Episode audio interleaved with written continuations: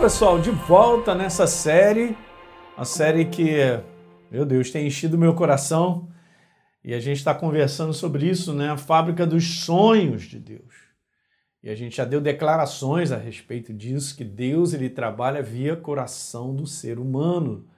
Então eu quero te falar que você é uma pessoa singular, ele te valorizou, ele colocou coisas dentro de você em termos de propósito dele para que você tivesse sensibilidade de reconhecer, caminhar com ele e ver tudo isso se cumprindo. Né? Eu costumo aqui falar para o pessoal da igreja, recentemente eu falei isso, né? eu queria passar isso para o teu coração, em Filipenses no capítulo 1, no verso 6, quando diz lá, aquele que começou, né? eu estou plenamente certo, disse o apóstolo Paulo, que aquele que começou boa obra em você, ele vai completar até o dia de Cristo. Quando Paulo diz ele está plenamente certo, porque essa é a maneira de Deus trabalhar.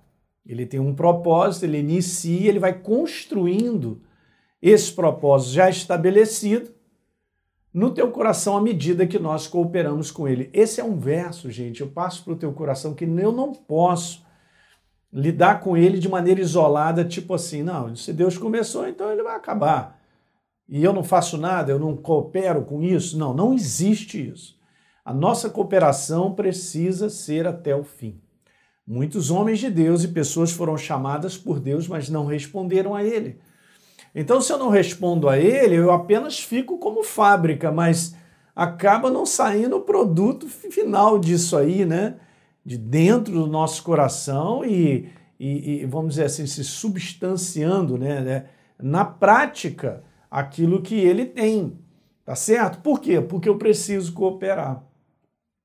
É muito importante. O texto que eu tenho usado, eu até tenho conversado aí com vocês, que é justamente esse aí, ó, de Jeremias, no capítulo 29, 11, é um texto onde Jeremias dá uma palavra para o seu povo, como eu já até comentei, eu queria reforçar isso, mas Deus ele dá, um, ele dá uma palavra para o seu povo que ia para o cativeiro, gente, por falta de não responder, por estar tá vivendo por caminhos diferentes daquele proposto por Deus. Então, se Deus tem uma proposta de caminho e ele gera isso no nosso coração através de um sonho, de uma visão, de um propósito, eu não posso sair, gente, porque é assim que funciona. Não existe outra maneira. Não existe a maneira de que o sonho é meu, mas não foi implantado por Deus, e aí eu quero que ele se realize. Não funciona. Tá certo, gente? Então, assim, é, é legal a gente poder compartilhar isso para você entender que é o sonho dele que é gerado no nosso coração. Tá certo? E nós colaboramos com isso. E acaba você sendo abençoado em todas as áreas, porque veja, Deus falou assim para eles: Eu sei que pensamentos eu tenho a respeito de vocês? O pensamento do melhor, pensamentos de paz, gente. Pensamentos de shalom, de, de, de crescimento, de progresso em todas as áreas. Eu não tenho pensamentos de mal, não tenho pensamentos, disse Deus, de que é, eu planejei o fracasso para a sua vida. Nunca, isso não existe, gente. Nunca existiu. O homem fracassou porque saiu do seu propósito, saiu da sua ordem, lá em Gênesis. Mas nós já voltamos. Né? Nós somos novas criaturas em Cristo Jesus, criados em Cristo Jesus, está escrito, feituras dele, recriados em Cristo Jesus para boas obras que de antemão Deus preparou para que andássemos nelas. Isso é Efésios, capítulo 2, verso 10. A gente já comentou. Então, guarda sempre esse verso, um dos versos mais poderosos, é, sendo colocado para um povo que ia para o cativeiro ok? Um povo que estava vivendo de maneira afastada, que os pensamentos de Deus são os melhores pensamentos. São um pensamento perfeito para construir a tua vida, a tua família, o teu trabalho, a tua profissão. Às vezes as pessoas pensam quando a gente fala sobre isso, não, mas eu não sou o apóstolo Paulo, porque ele disse eu não fui desobediente à visão celestial, porque Deus o chamou para pregar o evangelho. E, e, e o inferno confunde nós somos de Cristo, nós somos dele. Se você é uma nova criatura, há uma proposta para a tua vida. Se não é uma chamada ministerial, há uma proposta a respeito de aquilo que ele põe no teu coração sobre família, sobre pessoas, tudo para servir, tudo para que eu e você sejamos aquilo que está lá na primeira aliança sendo falado para Abraão e continua valendo, para que eu e você sejamos uma bênção para outros. A gente vem pensando nisso, em a gente poder ter um trabalho e a gente poder ter um estilo de vida onde a gente abençoa outras pessoas. Porque esse é o segredo. Ok? Então ele vai colocando tudo no teu coração, porque ele sabe que durante a tua jornada de vida você vai encontrar com pessoas pelo meio do caminho. Eu também vou encontrar com pessoas. E nas pessoas serão tocadas, porque ele colocou isso sobre a minha vida, sua, seja você uma bênção. Então nós vamos trabalhar com esse coração, com esse propósito de ser uma bênção para o meu vizinho, ser uma bênção para aquele que está ao meu redor. Sendo construído, isso já começa na tua família, você como pai, como mãe, entenda que você é uma bênção para a tua casa. Então isso vai mudando né, a nossa maneira de pensar e não ficar só numa visão humana minha, pensando no meu umbigo, a minha vida, não é isso. Eu é que sei que pensamentos eu tenho a teu respeito para dar um futuro, uma esperança, um fim que nós desejamos. Em algumas versões fala sobre isso. Então, que verso. Eu me delicio com essa verdade, saber que o nosso Deus ele é exatamente. Lembra que a gente tinha lido então sobre Abacuque, porque ali tem uma, uma coisa muito importante que Deus revela para o profeta a respeito da visão, e a gente tinha lido aqueles versos, né? Eu até coloquei embaixo aqui, e sobre essa visão, a gente tinha comentado sobre essa primeira. É preciso manter a visão firme e viva até o final do seu cumprimento. Só fazendo uma revisão para a gente terminar ah, três coisas que eu tenho para falar sobre a, sobre a visão. Então tá lá, ó. Porque a visão ainda está para se cumprir no tempo determinado. Ela se apressa para o fim, não falhará, gente. Mesmo que pareça demorar, faz o seguinte: espera, porque certamente virá, não tardará. Meu Deus. Isso aqui é um show para nos ensinar isso que eu já comentei amplamente. Ok? Vamos passar é, só um detalhe que o envolvimento da fé envolve perseverança, não tenha dúvida. Né? Então eu falei ali, voltando aqui, ó, a gente poder ficar firme nessa visão, manter ela viva até o final. Começou crendo, vai até o final. Já comentamos.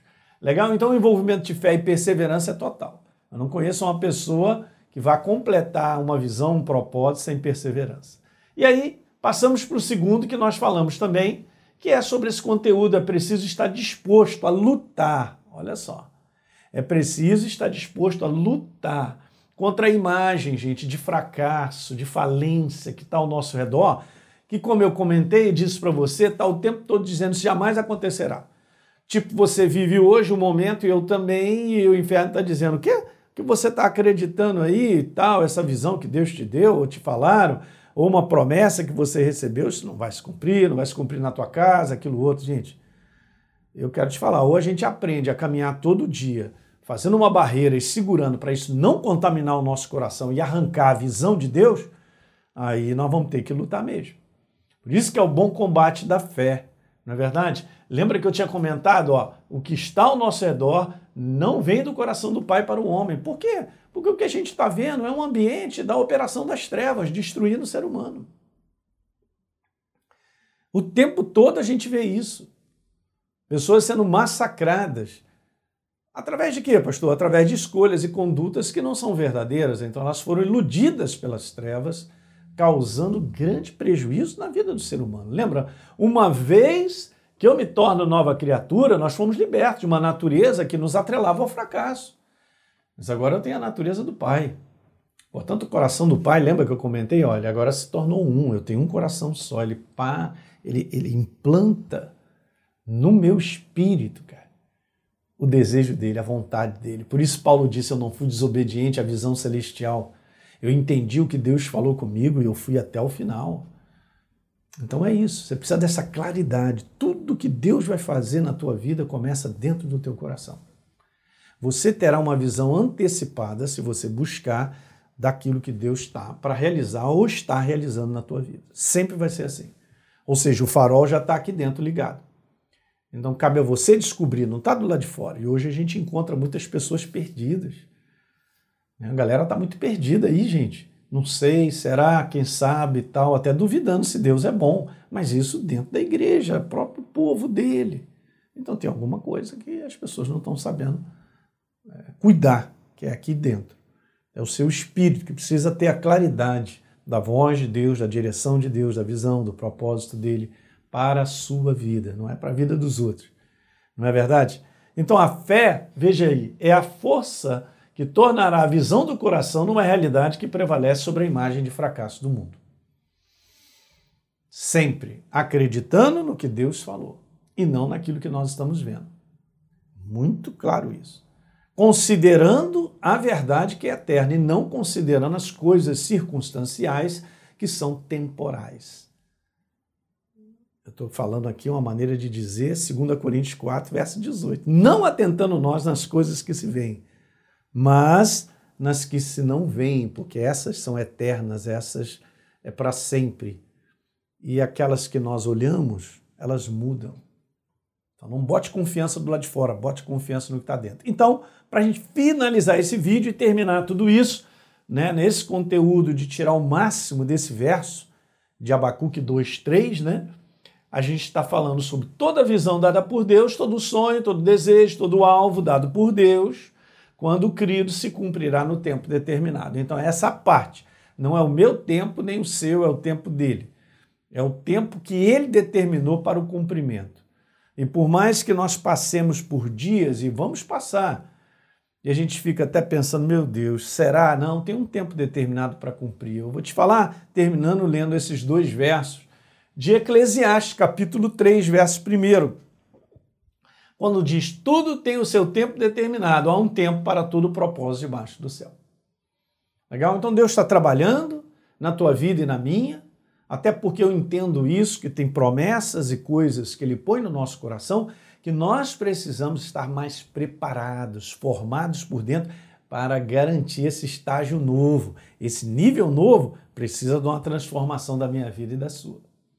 O pastor Elson está falando um negócio aí, é exatamente isso. Sabe o que acontece? Comigo e contigo, a gente acha que a gente está preparado. E a gente quer ir para o outro nível, um nível mais elevado. E é assim mesmo, Deus vai trocando de níveis. Níveis que sobem, não é que desce, não. Okay? A jornada dele para a minha vida e para a sua é o seguinte: de crescimento e progresso até o final. Nós vamos terminar bem. Legal? Mais abençoado que o primeiro estágio. Assim como foi com Jó.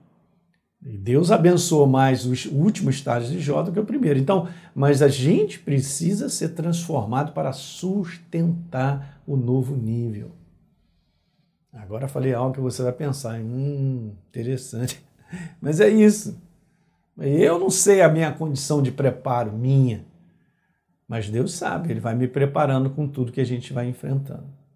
E por último, então, Eclesiastes. 8,6, porque há um tempo e um modo para todo propósito. Ótimo, né? Você vê a vida de José, se você olhar no Salmo 105, está escrito lá que Deus antecipadamente levou José para o Egito. Não, mas foi os irmãos que jogaram ele lá, mas já tinha algo ali por trás. E ele viveu um tempo encarcerado. Está escrito isso lá, dá uma lida no Salmo 105. Aí está escrito assim: até tê-lo provado a palavra do Senhor. Aí o rei mandou soltá-lo. Então ele foi provado durante esse tempo de calabouço, de prisão, de encarceramento, um tempo difícil. Um tempo onde nada parecia que aquela promessa ou aquele propósito se cumpriria. Não é diferente, gente. Nós vivemos dias que eu vou te falar tem muitos dias que você fala assim: meu Deus, de onde é que vai sair isso que Deus falou no meu coração? De onde é que vai sair a promessa que ele falou sobre a minha casa? De onde é que ele falou que eu não tenho condição financeira? Ele falou que ia acontecer isso, isso, isso, isso. Eu estou mexendo contigo, para você não desistir, para você não abandonar. E eu quero até que você, ao longo dessa semana, se você puder, medite nessa passagem de Eclesiastes, capítulo 2, no verso número 3 e tudo isso que nós falamos possa encher o teu coração e você voltar a agarrar a promessa e a visão que Deus te deu. Legal, gente? Isso aí. É minha alegria poder compartilhar isso com vocês. Compartilhe com seus amigos. E nós vamos terminando. Ainda temos mais dois vídeos que eu quero falar um pouquinho sobre um outro detalhe legal. Perdão. Para te abençoar, finalizando a nossa série. Um grande abraço. A gente se vê no próximo vídeo. Tchau, tchau.